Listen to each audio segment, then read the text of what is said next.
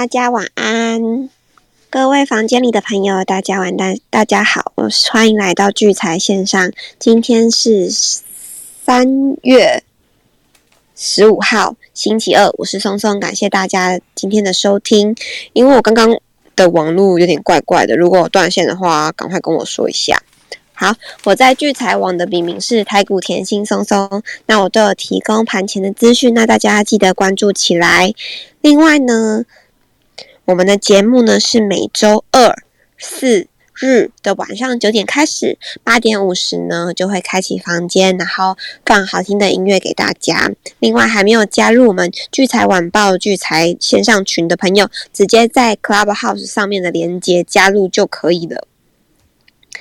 今天就是网络上都流传着一句，就是也不是一句话，就是反正大家做单的人，然后都一直希望大家什么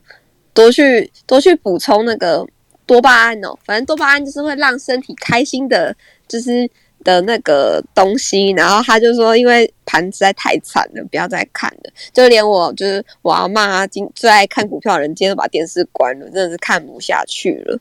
唉真的是一片凄惨。今天台股呢，直接大跌了三百三十六点，那收在一万六千九百二十六点，直接破一万七。然后成交量呢是三千八百多亿。今天的盘面焦点就是第一名是电子类的，那它占比是四十八点一四个百分点。第二名呢是运输类的三十点五三个百分点。第三名是化学生技医疗三点零八个百分点。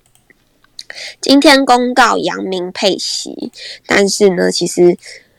最近最近都会有陆陆续续的公司，就是把就是呃股息的配发率宣布出来。但是其实有些表现的很好的，但是不一定会涨，因为大家预期的都是它未来的走势。所以现在大家都在看的是就是绩优股，就是未来走势好的。就像有很多以前就是可能在行情好的时候，有些。有些股票呢，就是呃，他可能处分了某些资产，或者是出售了某些土地，然后因此他当年的股利会很高，然后就会趁以前就会趁机拉抬一波，可能是最近是没有这种行情的，所以千万不要对什么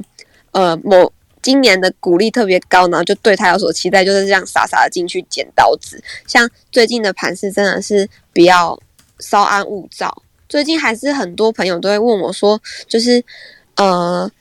东河钢铁可不可以追啊？中钢可不可以追啊？之类的，我就说你可以追啊，如果你不怕死的话，就是如果你真的你真的想要玩短线的话，除非你够快，不然真的是最近风险非常的高。那今天三大法人的买卖超情况呢？呃，投信是买超十六亿，那自营商呢是买超六十六亿，那外资呢是大卖了五百三十七亿。那在外资买卖超情况，外资买超的前五名，第一名是彩金一万三千多张，第二名是星光金八千四百多张，第三名是国泰金六千多张，第四名呢是开发金五千多张，第五名是台新金四千七百多张。在卖超的前五名，第一名是台积电五万八千多张，第二名是联电五万一千多张，第三名是长隆一万八千多张，第四名是元大台湾五十一万七千多张，第五名呢是国泰的智能电动车一万两千多张。那在投信的买超情况，投信的买超前五名，第一名是阳明八千多张，第二名是友达六千八百多张，第三名是中钢六千两百多张，第四名是裕民四千两百多张，第五名是中红三千多张。那再来呢，卖超的前五名，第一名是南亚科两千七百多张，第二名是技嘉两千四百多张，第三名是元大高股息一千八百多张，第四名是金红一千七百多张，第五名是锦硕。一千五百多张，在自营商的买卖超情形，买超前五名，第一名是元大的 S M P 石油一万多张，第二名是接口 S M P 布兰特邮政二八千多张，第三名是长荣行一千八百多张，第，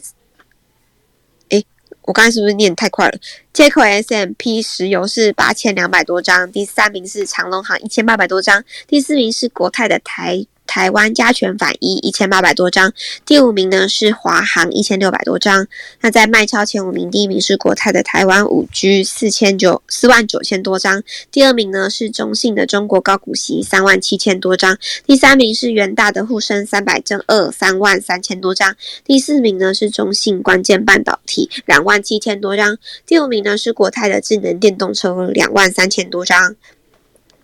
然后在今天的成交值热门榜前五名，第一名是长荣，第二名是台积电，第三名是阳明，第四名是智源，第五名是联发科。再来呢是犀利股神的部分，在我们聚财网首页有一个犀利股神专区，那都会有。呃，厉害的股神们上面分享自己的做单情况。那大家呢，如果没有方向，或者是想知道目前最夯的股票是什么，都可以在上面看一下股神们是怎么做操作的。那目前呢，前三名，第一名是三千雷动，第二名呢是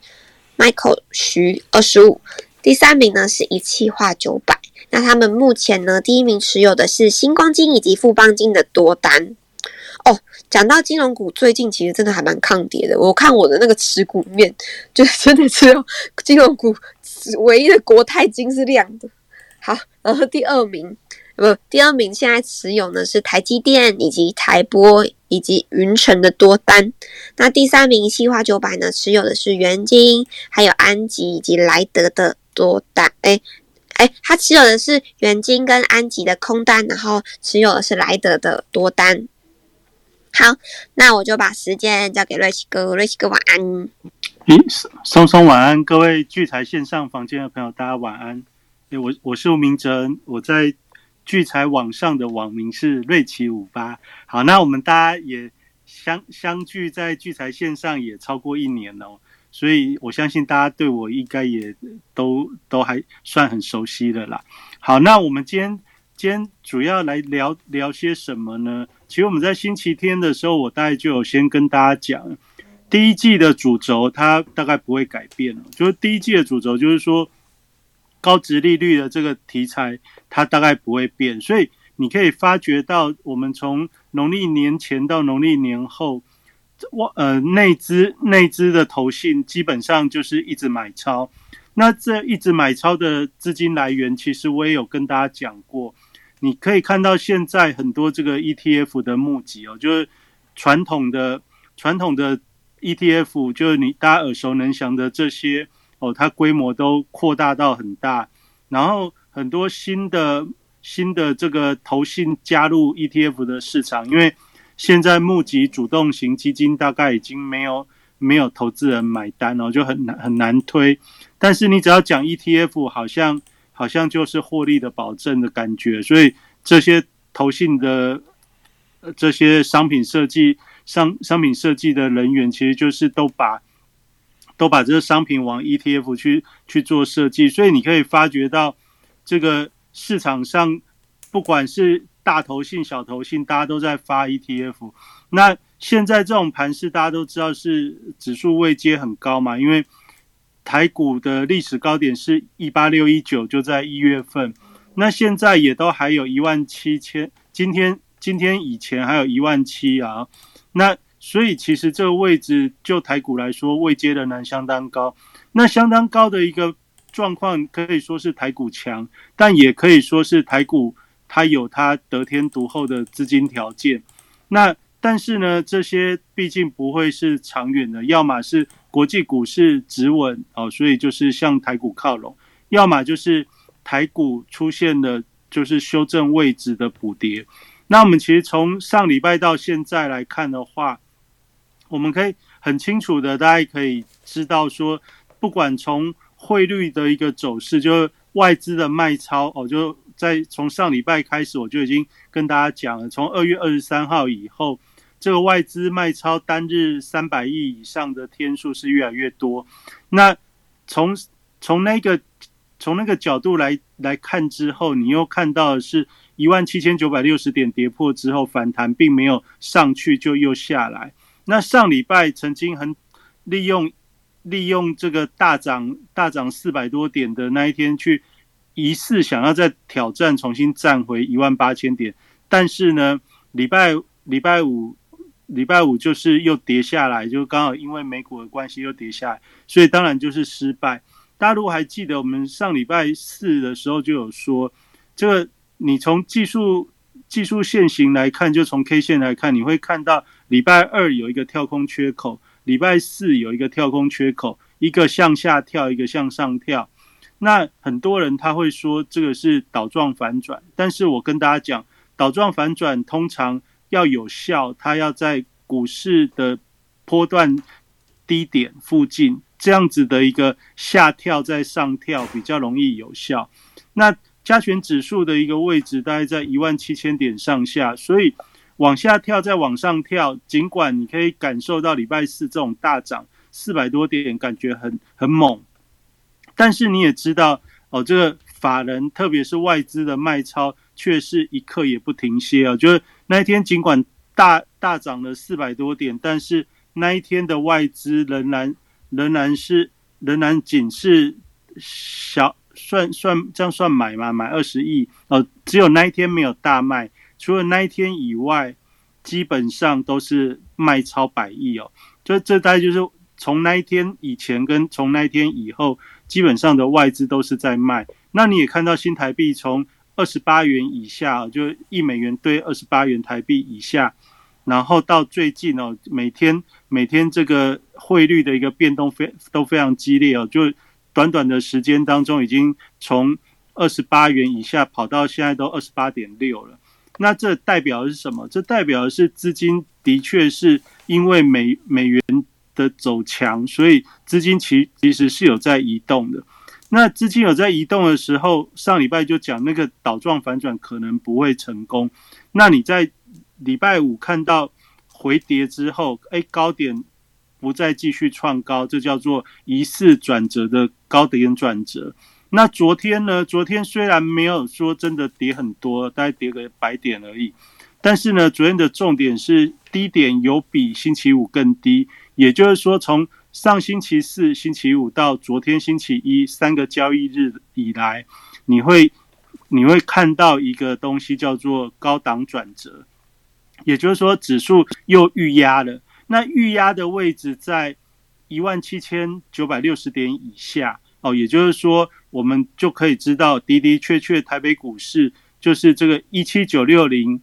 跌破之后，经过一次反弹。回撤站不回去，那在一万八、一万七这个位置就形成了一个反压、反压的位置。好，那今天呢？今天当然一开盘的时候大家很兴奋嘛，就是就是基本上昨天昨天这个宣布了阳明的现金股利二十元，所以很多的投资朋友可能就看到媒体在讲说，那这个这个值利率多高啊？因为就是。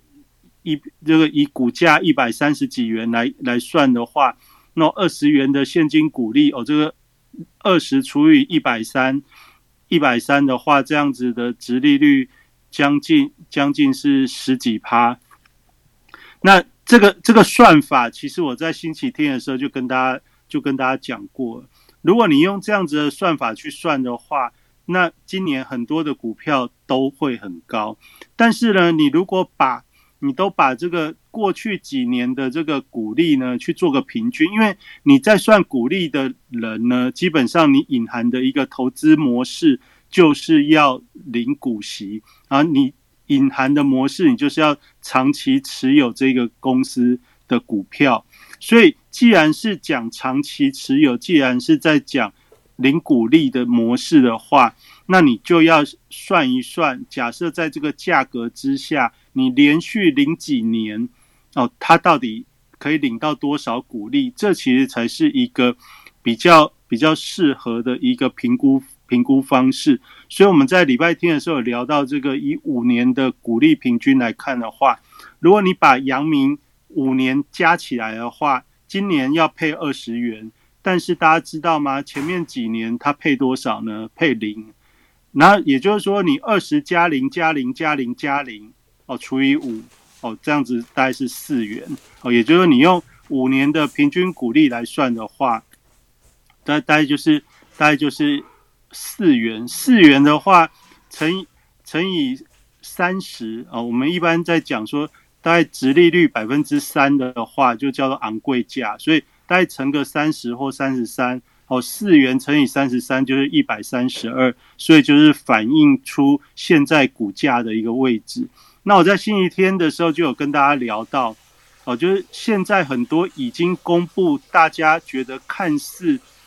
看似股利还不错的公司，其实你用五年平均股利的一个方式来计算的话。几乎现在的股价大概都是一个平，值利率平均是一个百分之三的状态哦，也就是说，现在很多股票的一个股价，它大概就位于这个昂贵价的一个一个区间，所以你可以发觉中钢中钢今年股利好不好？三点一元其实还蛮不错的，以以它的股价三十七八元来看的话，其实是非常有诱惑性的。但是你有没有发觉，你如果用我跟各位分享的这种方式去评估的话，你就会发觉说，以中钢现在的股价其实就是五年平均股利的昂贵价。所以呢，纵使纵使大家感觉很甜，但是但是你也发觉，哎，这个价格好像也就上不去哦。就是跌下来，当然会有会有资金买盘去买，但是呢，你说要再再往上推，好像也推不太动。这大概就是最近，如果你在看股利股利公布的股票之后，它大概出现的一个状态。那当然，昨天阳明之后，今天万众瞩目的长隆也也也也开讲了嘛？啊，就是就是长隆去年获利 EPS 四十五块，但是其实 EPS 多少，大家其实不是很不是很关心。那大家关心什么呢？大家关心那大家要配几元？因为阳明二十元，今天今天好像一开始有稍微一开盘的时候带动一下航运股，但是呢，哦，今天带没有五分钟，就整个卖压就涌现出来了。大家知道，今天九点五分的时候，航运类股的成交占比在九点五分的时候一度高达百分之四十四十以上哦，就是就是又又像上礼拜一样。一枝独秀，就是排连电子股的一个占比都超越了。但是呢，所有的类股都绿的时候，只有只有航运类股是红的，那自然会吸引到很多这些哦，就是空头的一个力量就会就会去集结哦。所以大概撑没几分钟，就就就开始出现卖压的一个涌现。那这也是今天指数相对性哦，就是最后最后溃。溃溃不成军的一个很主要的一个原因，那大家一定会在想说，哎，下午不是还有长隆的法说？那长隆正常来说，昨天阳明都这么激励的，天的长龙不不是更激励吗？其实，在星期天的时候，我就有跟各位说，在现在美股喋喋不休哦，就是说又要升息，又要升息的这个议题，就是明天凌晨、明天晚上的。诶，星星期三到星期四的那个凌晨，星期四的凌晨，呃，就是 FOMC 的利率会议。那这个事件卡在那的时候，所有的资金基本上它不会做一个很大幅度的、大幅度的一个变动啊，就所以就一定是比较趋保守退出为主。那只要是保守退出为主的时候，这些大家都猜得到的一个。呃，事情呢，基本上它就不会具有一个爆炸性的一个一个引动啊。那但是，所以大家对于长隆的鼓励，大家预期也大概就是在二十二十二十二十几元左右，就就很了不起了。但是呢，今天今天法说会完之后，呃，其实还是蛮厉害的哦。长隆它公布这个股利是十八元，那十八元。十八元现金股利，再外加减资六元哦，在在外加减资六元，也就是说，如果你现在是是长长隆的一个股东的话，那你今年如果参与的这个除权息又参与了减资，那你大概可以拿回两万四千元的一个一个现金。那你拿回两万四千元的现金之后呢，因为有一个减资，那这个减资六元的意思，其实就是。股份它要减少百分之六十，那这个百分之六十的意思就是说，如果你持有十张长龙，经过减资之后，你的股票的价格大约会提高到就是比较高。如果用现在一百五十几元来算，今天就有网友就就在网络上就帮大家试算嘛，假设用一百五十八元来算的话，哦，就是你又参加除权息又参加减资，假设在同一个时间点完成的话，它它的股票大概如果有十张，你会变成剩下四张。那但是呢，股价呢会从一百五十八变成三百三十五。哦，这大概就是如果你又参加除权息又参加减资之后，你的这个持股有可能会变成的状态啊，就是股票会变变少，但是股价会提高。哦，那提高提高到多高？就是用假设用今天的价格，按照这个。股利的一个发放方式跟减资的发发放方式来做来做一个计算的话，大概就是会约当哦一张股票会变成四百股，剩下四百股你就会剩下零股。然后呢，当然股价大概会从一百五十八提高到三百三十五，哦，大概是这样这样子的一个变化。那这样子的变化对于市场的明天来说，到底是利多还是利空呢？那我们在礼拜天就有讲了，这个法说会的时间点非常的巧妙。巧妙的原因是这样，就是明天刚好是台指三月的结算日，所以呢，就明天长龙的一个走势来看的话，不仅是影响长龙本身，更是影响大盘的指数。所以呢，我们先看一下长龙，它是有个股期货的。如果你有兴趣，你可以去看一下个股期货的未平仓量。三月份的长龙长龙的一个股票期货呢，还有还有未结算的未平仓量有一万两千口，一万两千口约当是现股两万四千多张到两万五两万五千张左右，也就是说，这个未未结算的一个期货合约量大概是两万多张的股票。那四月份的合约呢，就是四月份的长隆。股票期货的合约未平仓有多少呢？现在有三万三千口，也就是大约会有六万五千张左右。哦，也就是说，你可以发觉到长隆的这个股票期货的一个呃成交易量或者是未平仓量，其实都是持续持续有相当的一个水准。大家还记得我在前几个礼拜，在两个礼拜前吧，我有就长隆的一个呃，就这种。这种演变哦，就长长隆集团的演变，我大概有跟大家聊到这个鼓励政策的问题。其实对于去年大赚钱的这些海运公司或长隆集团来看的话，你如果是大股东，其实你最关心的事情是什么？你最关心的事情是如何站在站在这样子的一个基础上，可以产生最大的效益。那最大的效益的话，对于大股东本身来看。其实最在意的事情是税的问题，所以原本我们就会想说，他大概也不会发太多，因为就税金的一个考量。然后再来呢，就是持股的这个成分的移转，因为长隆也是台湾五十的成分股。那现在是投信的一个发行，这个 ETF 这么这么这么踊跃的情况下，它同时又是台湾五十的成分股，同时也是高股息的概念股，所以呢。像这样子的一个个股，它一定可以得到很多投信的一个青睐。哦，这大概是我在我记得应该在两个礼拜前跟大家有聊到。那这个聊到的基础是什么？这聊到的基础就是大家大家就不不需要太太以这个股利的发放多少来作为股价的一个评判基准，因为你如果用五年的平均股利去换算的话，今年的。高点一百七十一元左右，大概算起来也就已经是一个符合这个百分之三的一个一个股价位置，也也这也是从上礼拜到现在这个股价一路一路一路在相对高点一百五到一百七之间来回的时候，你大概就会发觉说，大家要挺好像也挺不太上去。那明天不太一样，明天怎么不一样呢？因为这个三月份的期货合合约。还有一万两千口的未平仓，然后四月有三万三万三千口的未平仓。那未平仓就是有的人看涨，有的人看跌。那你不知道看涨比较有利，还是看跌比较有利啊？但是对于对于有实力的法人，有实力的法人是什么样的人呢？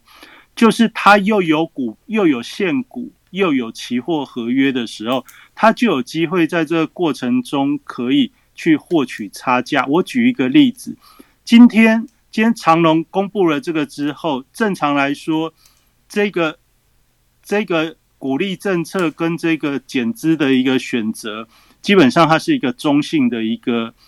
中中性的一个议题，但是假设今天美股因为下午下午的这个美指的期货不是很好，但是好像到了晚上逐渐的稳定，也就是说，大家原本今天的一个气氛非常的悲观，但是呢，下午有了长隆这一个讯息的时候，那明天假设美股的指数从黑翻红，也就是说下午期货是悲观的时候，如果到晚上。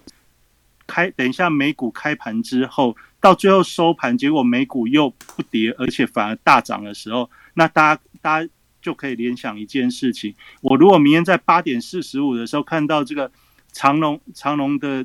期货一开盘就戳涨停的话，你心里会有什么样的想法？你会不会担心？因为大部分会去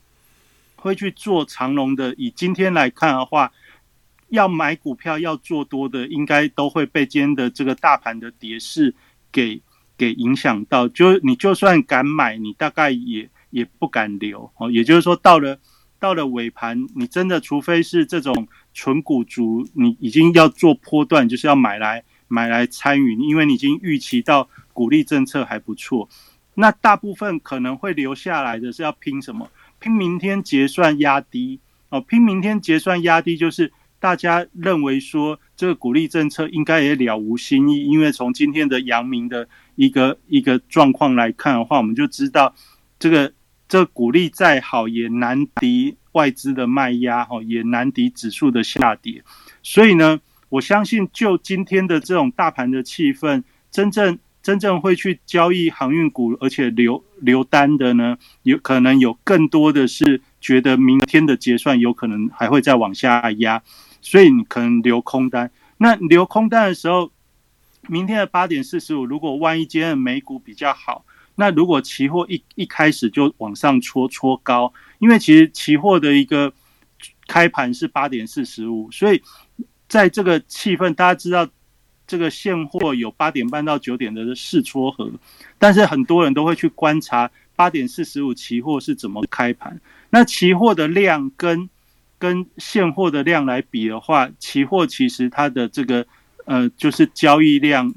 还是比较比较小。也就是说，在短时间的一个撮合，要把它撮的比较，因为在这个现货没开的时候，你把它撮的比较极端一点，影响投资人的判断，这容不容易？其实并没有很难。我觉得，如果以有心的法人或者大户的一个投资人来说的话，他股票只要多一点，他不在乎买多高，他就直接他期货他也可以买哦。那买高对他有什么好处呢？明天星期明天星期三对三月份来说的话，明天买再高了不起就是一根涨停板。但是如果三月份如果买买涨停板的话，四月份至少也是会涨涨到很接近。的高点，也就是说，你可以把它想成说，我拉高去换月哦，也就是说，我虽然在三月份的时候买买贵了，但是同样我可以可以把这个把这个影响力换到四月去。那换到四月去，我们讲一个比较简单的讲法，就叫做换仓哦，就是说我在三月份我可以用比较比较比较比较极端的价格去去。去影响到四月的价格，那影响几分钟，影响到现货开盘。但是反过来呢，假设我期货一开始的价格就比较激烈的时候，那影响到现货，那现货会不会也就也就顺势的气势就弄起来？哦，也就是说，在明天的这个这个氛围里面的话，因为从昨从今天的一个大盘气氛来看。连航运股在阳明的一个股利公布的时候都没有特别的一个呃有够力哦，所以等到正常来看的话，今天会留单的哦，投资朋友可能就会有比较多的这种等待明天压低结算的一些想法。那反过来，这个对于大户的一个操作来说，假设我可以把长龙给扭转起来的话，同时也可以扭转什么？同时也可以扭转今天加权指数已经跌到一万七千一万六千九百二十六点。大家还记得我在上礼拜四的时候，我跟大家讲哦，就我的判断，上礼拜的大拉，它的目的是希望能够借由量缩去守住守住这个守住这个三月八号那个位置啊，就是大约是一万六千八百点。那这一万六千八百点，它在上礼拜四大涨的时候，尽量的远离，尽量的远离的原因是避免欧美股市的，因为这个不管是俄乌战争，或者是哦，或者是其他的一个因素哦，所以避免太接近一万六千八，然后守不住。所以我在上礼拜四跟大家讲说，从指数的一个防守的角度来看的话，量量缩，然后。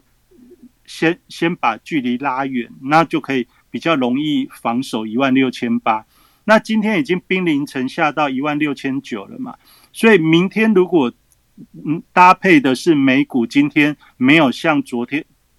昨天或者上礼拜五那样子，每次都是杀尾盘。假设今天不再杀尾盘，因为今天下午已经先这些棋子已经都先反应了，那反应了到。傍晚的时候还能够反弹起来，其实其实我觉得以今天来说，这是一个蛮蛮微妙的一种一种一种关系。那也就是说，你反而要去注意的事情是，会不会又像上星期四这样子？因为就过去半年一年的一个结算日，哦，几乎都是偏多结算为主。哦，就是这这大概就是我们从这个阳明长隆的这个。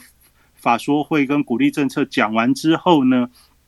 然后大概连带到明天，虽然有台积电的一个除息，但是台积电的除息二点七五元现金，对于一个五五六百块的股票来说，这个除息量其实是非非常不具影响力。那但是呢，会影响的反而是这个长隆的这个讯息。所以大家明天不妨，如果你是比较关心指数的投资朋友，你大概可以可以参考。这样子的一个想法去观察，然后，然后我今我们今天的题目是说，哎，那这些都说完了，是不是就不用看盘，好好上班？哦，其实今天今天这个今天这个指数的一个下跌，应该跌到大家都已经都已经脸脸色发青哦，应该就不会像去年这样上班的时候还要去厕所偷偷看一下哦，这样跌下来之后，应该大家都可以好好安心上班哦，就就。就不用不用一直盯着股票，其其实隐含有这样意味。那明天呢？基本上我认为，就短线的这个气氛来看的话，的确你应该应该可以暂时好好上班。为什么？因为要至少要等到这个三月三月十六号这个美国的这个联准会的利率利率会议之后，我们来看一下市场是不是。可以因为这个利率决策改变，改变什么？改变喋喋不休的节奏哦。因为这个俄罗斯乌克兰的战争，基本上我们在上礼拜也跟大家讲，你就知道有这件事，这件事情也不会很快的结束。那既然它不会很快的结束，你你与其一下说这个要一一下说这个要协谈，然后一下说没呃，就是还继续在打，又在协谈又在打，那这个到底是？越看俄罗斯包围的越来越凶，但是你又感觉好像还在协谈，是不是？是不是？是不是还会还会有些好转的现象？俄罗斯就这样子哦，包围一下之后就说好不打你了，就回家了，可能吗？不可能。执行长礼拜天也跟大家讲嘛，都已经出兵了，出兵一定要弄出一个结果，这是这是这是战争的本质啊，他一定要。不管是侵略还是特殊军事行动，这不管。但是既然行动了，就一定要有收获嘛。那这收获总不会说没有一个很明确的一个结果之前，他就说那那就那就不好意思打错了，有没有？不可能这样子。也就是说，这个议题它一定会存在。那它会存在的时候，其实最主要就是这个升息的脚步到底是多快。当我们从新台币跟美元的汇率的。变化你也知道，说现在外资的一个资金的退退出，其实是一个很明显的一个过程，就是从二月到现在为止，这个卖卖超都是在四五百亿以上。以前外资外资卖超百亿，大家就很惊很惊吓了。现在是三五百亿，你还觉得台股还很硬？哦，这这有点大家有点麻痹了。但是我还是要跟大家讲，在这种外资大卖超的背景，内资再怎么会买，内资再怎么会买，都很容易很容易，最后还是还是要还是会被外资给给给给给打败哦。这大家还是要非常小心。也就是说。你现在想要买股票，除非就像礼拜天讲的，除非你已经有非常非常想的非常好，就是你要波段的投资，而且你已经锁定了一些你真的认为很值得长期持有的股票，那你也不用选很多只，你就是选好两三个你心心目中觉得值得长期持有，那么你在。陆续的逢低分散资金的布局，也就是说，你当然可以低挂去等它，因为你想要用时间来换取。那你假如不是这样的话，你千万不要觉得说，哎，今天已经跌三百多，跌四百了，好，已经应该跌差不多了，因为一万六千八感觉好像跌不下去。你千万不要用感觉跌不下去这样子去抢反弹，很多的股票就。它如突然跌下来之后，有可能速度快的会让你措手不及。例如说，我们今天这个题目的第二第二个题目就是“细粒世新 AES 到力旺创维智源登完了没？什么灯？绿灯？我觉得大家大家还记得我们在年去年年底的时候有有一次我跟大家聊到细粒哦，就是那时候大力光突然反弹，大力光从两千突然突然大弹。然后那时候呢，那时候细粒大概在五千块左右。那我那时候还还稍微跟大家比较一下，就是说细粒它的它的这个 EPS 还是配息，不管方方面面，毛利率、毛利率、盈利率等等，跟大力光其实都完全没有办法对比。但是很奇怪，就是连大力光这样子好的条件，它的股价都已经下来，从就是从。四五千下来到两两千多哦，那那但是细粒它凭什么可以一直撑在五千那个位置哦？其实那时候我有跟大家讲，我们从股息回报的这种投资的角度来看的话，那件事情是不会长久的。那但是呢，虽然说它不会长久，但是它毕竟在五千以上也撑了好几个月，一直到最近。那大家记得。我跟大家讲，第一季会走直利率的一个题材。礼拜天我也跟大家讲，现在到三月底就是季底的时候，这个直利率的题材它会反映在什么？反映在低价的股票上面，也就是低价股票上，你反映说啊配股息很好，它会反映。比如说像这个这个什么呃股王系系列，它已经公布了这个股利政策，十八元的现金。哎，你说？天呐，十八元的现金不是跟长隆一样吗？长隆还附带六块的减资，啊，那长隆才一百五十八块，那细粒两千七百七十块，那你如果是外资，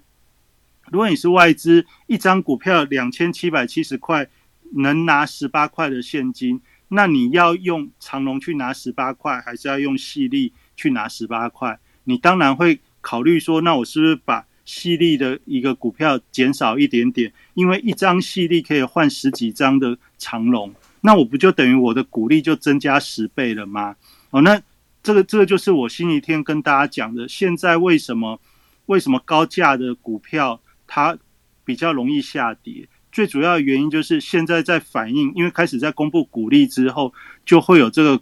股利的这个值利率的一个比较。那我同样一笔资金的时候，同样都投资在台股。那同样一笔资金投资在台股的时候，我就会开始去检视，如果我这一笔资金放在某个高价千金股上面，我得到的股利却不如放在国票金身上的话，那我是不是挪一些到像国票金这种低价的低价的股票？那我今年得到的股利？哦，我就不用投那么多钱，就可以拿到那么多股利，那不是不是就可以一边退资金，一边又可以把该拿的股利也给拿到。我的意思说，比如说一个一个法人他在台股投资了一百亿，投资一百亿，假设他年度的一个股息目标是百分之六好了，也就是说他一年要拿六亿的股利。那他现在发觉说，假设我放在一个千金股的时候，我拿到的股利啊只有百分之一，但是我现在把它换到换到比如说航运股。换到这个金融股的身上的时候，或者换到面板股的身上的时候，它这些低价的股票，你看哦，一张细粒两千七百七十元，一张国票金大概十六元，也就是说，一张细粒可以换多少张的国票金？哦，这这这这这件事情，这件事情一算的话，哇，这是百倍耶！也就是说，也就如果你换算成。股利的这种效应的话，它就会自然产生资金的移动。这也是为什么今天指数的一个下跌过程中，你看到的是高价股陆续在跌停。所以你看，股王的细粒是现金十八元，三六六一的市心是十点五九的现金，它的股价是九百七十二。然后这个三五二九的利旺，利旺一千六百一十五的股价，它的现金股利十四元。好，那那你说这些千金股跌是这样子，那最强大家还记得过年前后最强的是什么？创维跟智源这些股票嘛。那创维为什么也跌？因为创维现在是两百六十五的股价，但是它配多少的现金呢？四点五元。那四点五元的话，基本上如果你用这个，他刚才松松有讲到东钢，东钢它的现金股。股利是六点五元，也就是东钢八十元的股价可以拿到六点五元的股利。那创维两百六十五元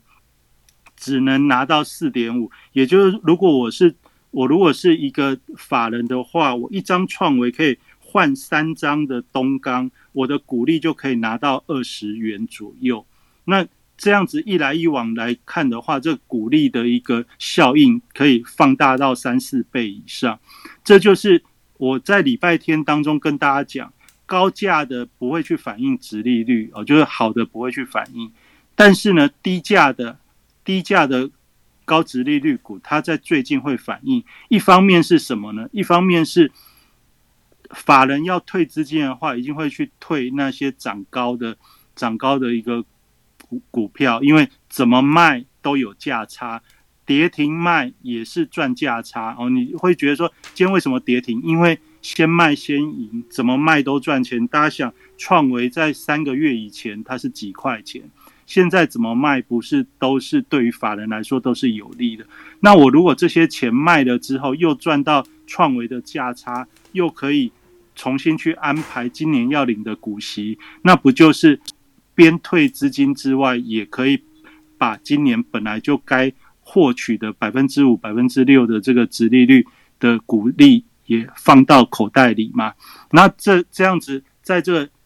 呃利率决策会议出来之后呢，他的资金就会，他的他的投资部位就会变成一手有现金，一手有股票，然后这个股票的成分虽然跟过去不太一样，但是因为他资金退出了好几百亿之后，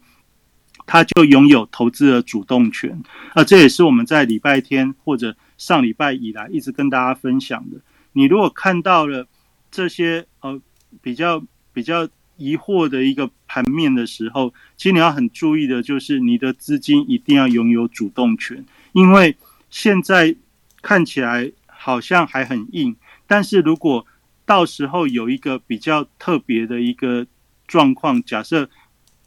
股股价突然有一个比较快速的一个修正，那你有没有主动权？就差别在什么？以后你可以买到很低的价格赚赚一波快速反弹，还是你在等解套？呃，也也就是说，如果你现在太快的把你的子弹没有没有管理好，等到真正一个买点，你已经你也知道是好买点。但是因为你的钱已经都打光了，你还是就变成被动。也就是说，在这种大波动的一个时代下，你拥有资金的主动权是非常重要。因为拥有资资金的主动权，你就拥有翻身的大机会。哦，因为今年我们从年初看到现在，你已经可以看到，不管是美股美股指数，或者是港股指数，或者是陆股指数，哦，甚至其他各国的指数，你看到的波动都已经放大了。以前都是一天不到百分之一的波动，现在一天都是两个 percent 到三个 percent 的波动。哦，这就是你看到在指数的部分。第二个，第二个在原物料的部分，你也看到从这个这个妖孽妖孽可以一天翻倍，再来你可以看到原油突然从九十几突破到一百二十几之后，没有几天，现在又回到九十几哦，就是上礼拜到这礼拜就就回这么多。黄金从两千以下先喷到两千以上。哎，没有没有两天又跌了一百多美元下来，也就是说，现阶段以今年这个虎老虎年，老虎年是什么年呢？我的解读就是一个虎口大开的年份。虎口大开的年份，就是要么你就是跟着老虎的嘴巴一起开哦，就是该该咬的要咬。那但是呢，你也要避免什么？避免你避免你走错边了，走到老虎的嘴巴里面去哦，因为今年这个。这个虎口是开的非常开，也就是说，所有的商品它的波动都非常的激烈。那那假设假设是这样的时候，你经经过我跟大家分享的，你大家看到法人现在在做的动作，就是一手留现金，一手留股票哦。那他怎么留？就是那些涨高的，他就他就先退，然后去布局什么？去布局的就是低位接，而且。以去年的获利来看，殖利率有可能还不错的股票。那你看，我们从上礼拜跟大家讲，法人都在买低价的面板，你就会发觉今天跌了半天，友达还是很很猛哦。群创它并没有说跌很多啊，这也就是反映到现在这个资金主流的一个调整方向哦。那这也大概是给大家的一个一个一个想法。那其实现在可以讲的东西还很多，但是时间的关系，我今天大家就先讲到这边。剩下星期四我们还可以再来讲什么？讲这个最近股东会的这个龙卷回补的这个日子啊，其实对于很多的股票有很很很关键性。最近在波动的时候，其实也跟这个龙卷回补的日子还蛮有关系的。那这这部分我们可能礼拜四再跟大家聊。那那今天我就先讲到这边，因为这个利率决策会议前夕呢，然后我们到底是该怎么去做做准备？执行长他也有一些想法哦，所以我就把时间呢赶快先交给执行长。好，呃，感谢呃房间里的朋友，也感谢这个呃瑞奇哥哦，这么精彩又这个生动的分析哦，那。我听瑞奇哥把所有的事情都讲那么清楚哦，然后，然后给大家这么清晰的一些思路哦，我就想说，我们这房间哦也没有没有收费哦，然后讲了一年多的时间哦，讲了一年多的时间，那我我相信这个在这些日子哦，包括有人传讯给我，那也有像去上瑞奇哥的那个聚金卡跟他的那个黄金线的课程哦。那有的人也会找到德心哦，然后我们都收到好多的这个，还有松松也有哦收到这个好多反馈说，诶，其实我都有在听你们节目诶，其实我经常听诶，我只要有空就听，或者是我听录音诶哦，然后有非常多这样子的朋友给我们这样子的一个呃回反馈哦，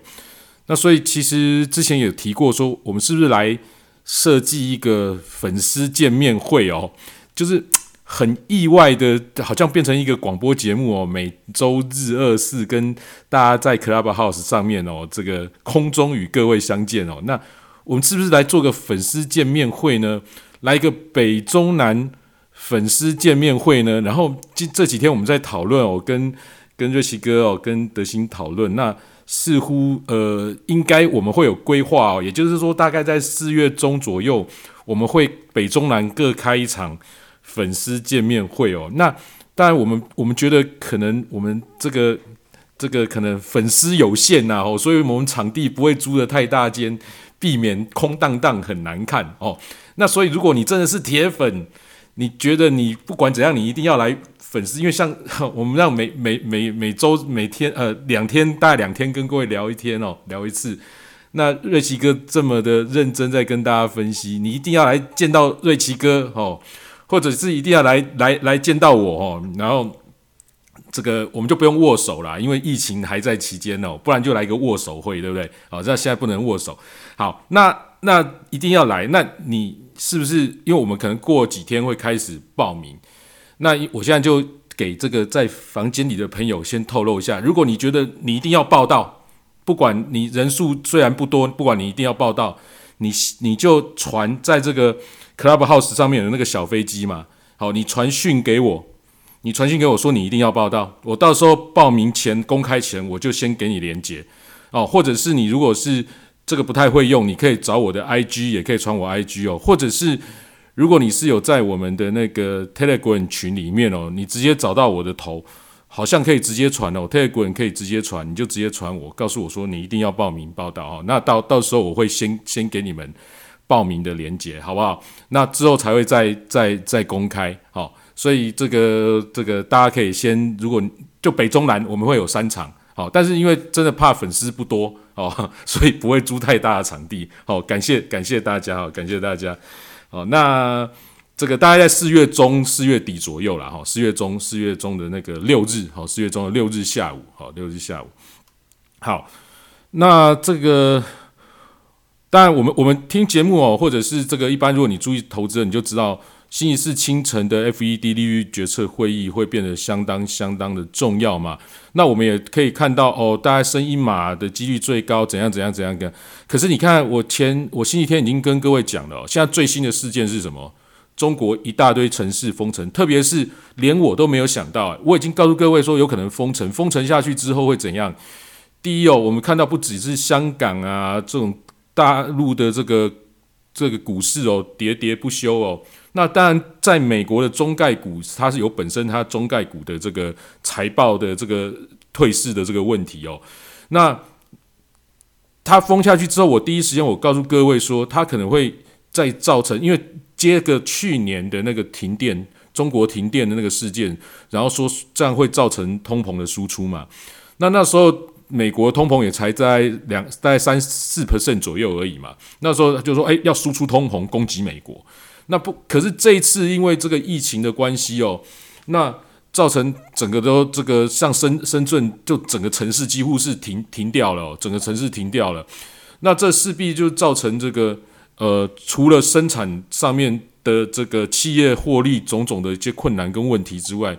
好，那包括这个这个相关的产业，甚至通膨也全面的输出，所以。在这样的话，我在看哦，预期说接下来星期四早上 FED 利率决策会议哦，会不会因为这个很临时的事件，造成一个更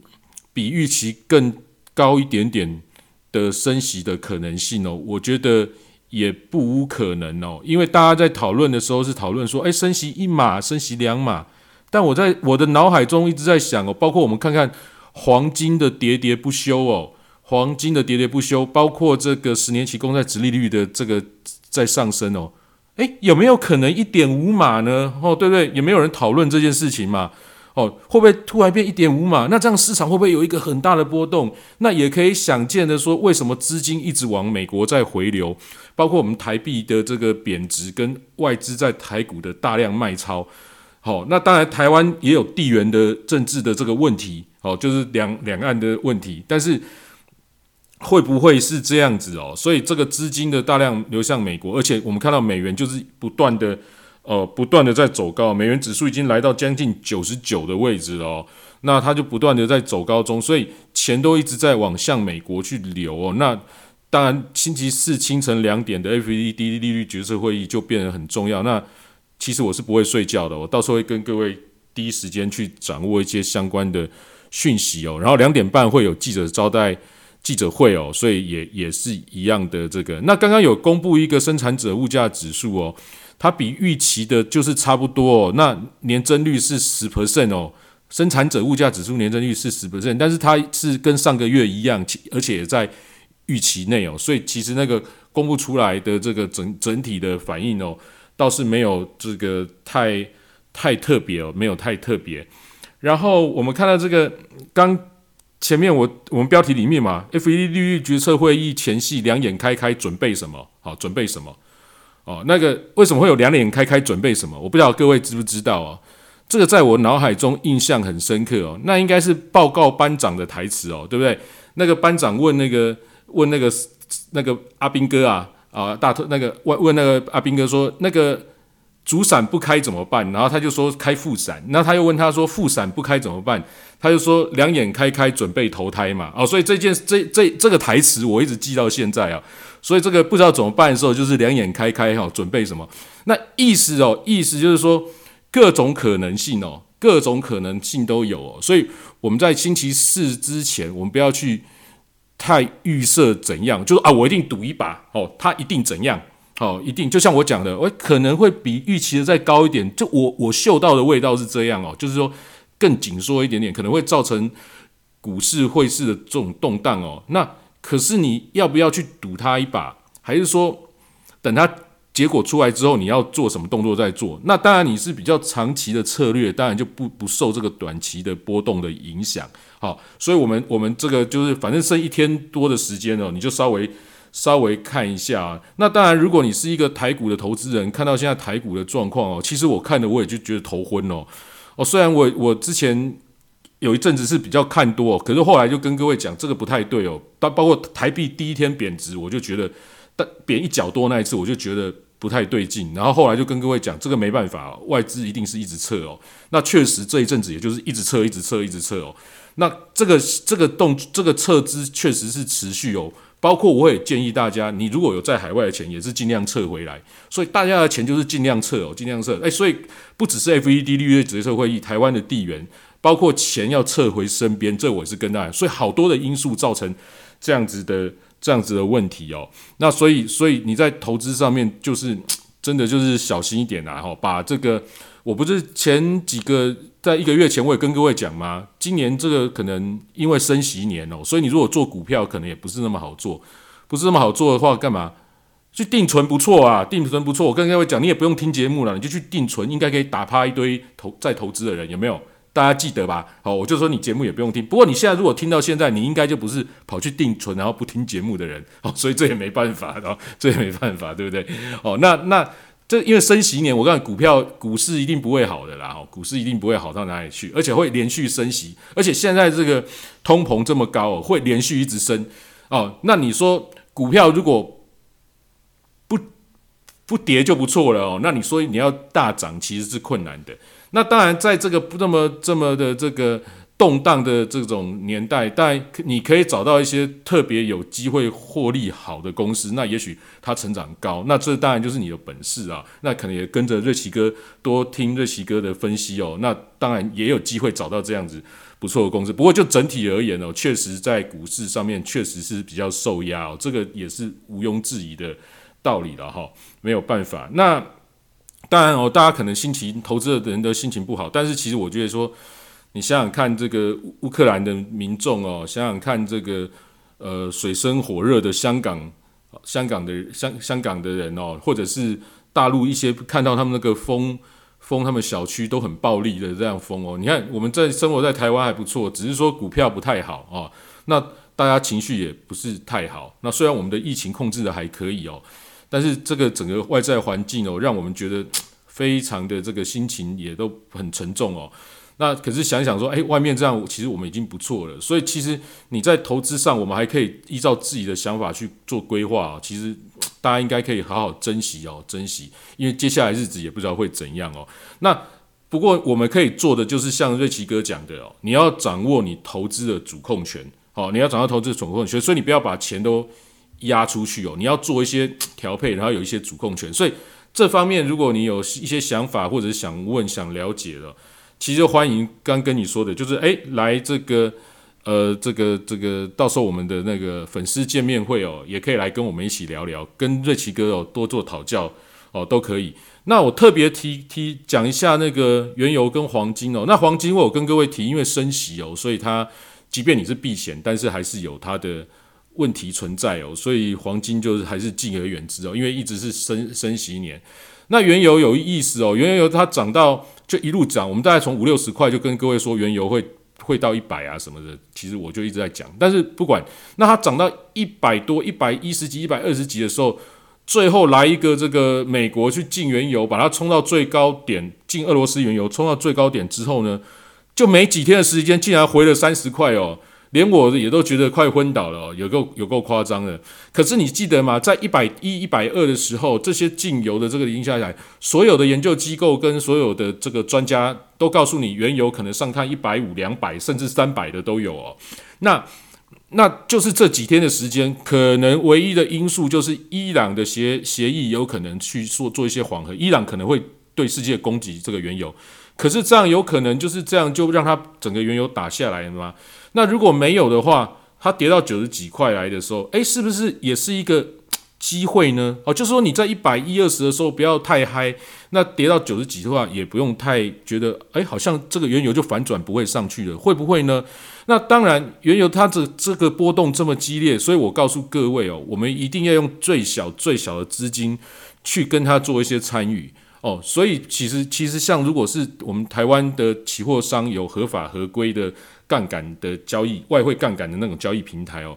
你如果用零点零一手的话呢，也才一百块美金就可以参与这样子的话，诶，那它掉到九十几块的时候，诶，我是不是可以再加一个零点零一手哦？那去去去去去期待它有更好的机会，这都是可以的哦。所以就是说，因为波动这么大，然后海外又是。这种这种商品哦，就是现在这种这个原物料啊、金融这些商品，这个波动之可怕哦，所以你不能用太大的金额去做。但是我们在操作上面呢，哦，如果可以有一些参与，可以针对于你去判断一些包括股票什么的都更更好。而且其实如果说在这个通膨的年代，就是我上次讲的，诶，你去加油，你去跟着人家为了几十块、一百几百块。去抢加油啊！如果你是常在加油的，你是不是可以自己为自己买个股票的那个原油的杠杆的这个商品做一个避险哦？这都是可以做到的哦。所以，所以我们可以在这个呃各种的这个商品之间哦多做了解，然后把自己的风险控制到可以接受范围的最小哦。哦，那这样子可以，就是就是就是，然后要要有投资的主控权，这也呼应了瑞奇哥说的投资主控权，就是说你不要把金额丢太大，尤其在波动那么大。那当然在股票的投资上也是哦，因为现在可能不管怎样，各种东西波动都会很大。我们甚至还没有看到股票真正的崩盘哦，十几年哦，十几年哦，上次疫情有崩过一次，可是很快又拉上去哦。已经从两千零八年之后，我们还没有看过股市真正的崩盘哦。所以在这个又又疫情又战争又这个这个这个呃通膨拉到这么高的上面，基本上已经是一个完美的风暴的状况之下哦。不管怎样哦，就是保让自己的风险降到最低哦，在这个市场上铺钱的这个部位哦，尽量的减少，然后把投投资主控权放在自己的身上。好，然后寻找比较有机会的一些比较保守的一些操作方式啊，好，那当然你看我讲说，诶，比如说杠杆原油，这是很可怕的东西诶，但是我们如果把手术下到最小，金额控制到最小，其实其实它其实也没有什么好担心的，好，对不对？好，所以其实主控权在你身上，我们要做主控权在自己身上的，好不好？那今天大概就跟各位聊到这边，如果你对于我们到时候。的粉丝见面分享会哈，有兴趣的你一定要先报名到的，你就写传小飞机哦，或者是那个 in 点进去有我的 Instagram 嘛，那个可以就 IG 你可以传讯给我哈，或者在 Telegram 上面找到我，你也可以传讯给我，好不好？谢谢大家哦。那我们今天节目就到这边哦。那我们下次节目是星期四的，今天是周二嘛？对，星期四的晚上九点钟哦，欢迎大家准时收听。好，那如果没听到前面的，请稍晚一点哦，听 Podcast 还有这个聚财稳的 YouTube 频道就可以听到今天的节目完整的节目哦。谢谢大家哦，我们这个呃晚安哦，那也请大家 follow 台上的讲者，好，谢谢，拜拜，晚安。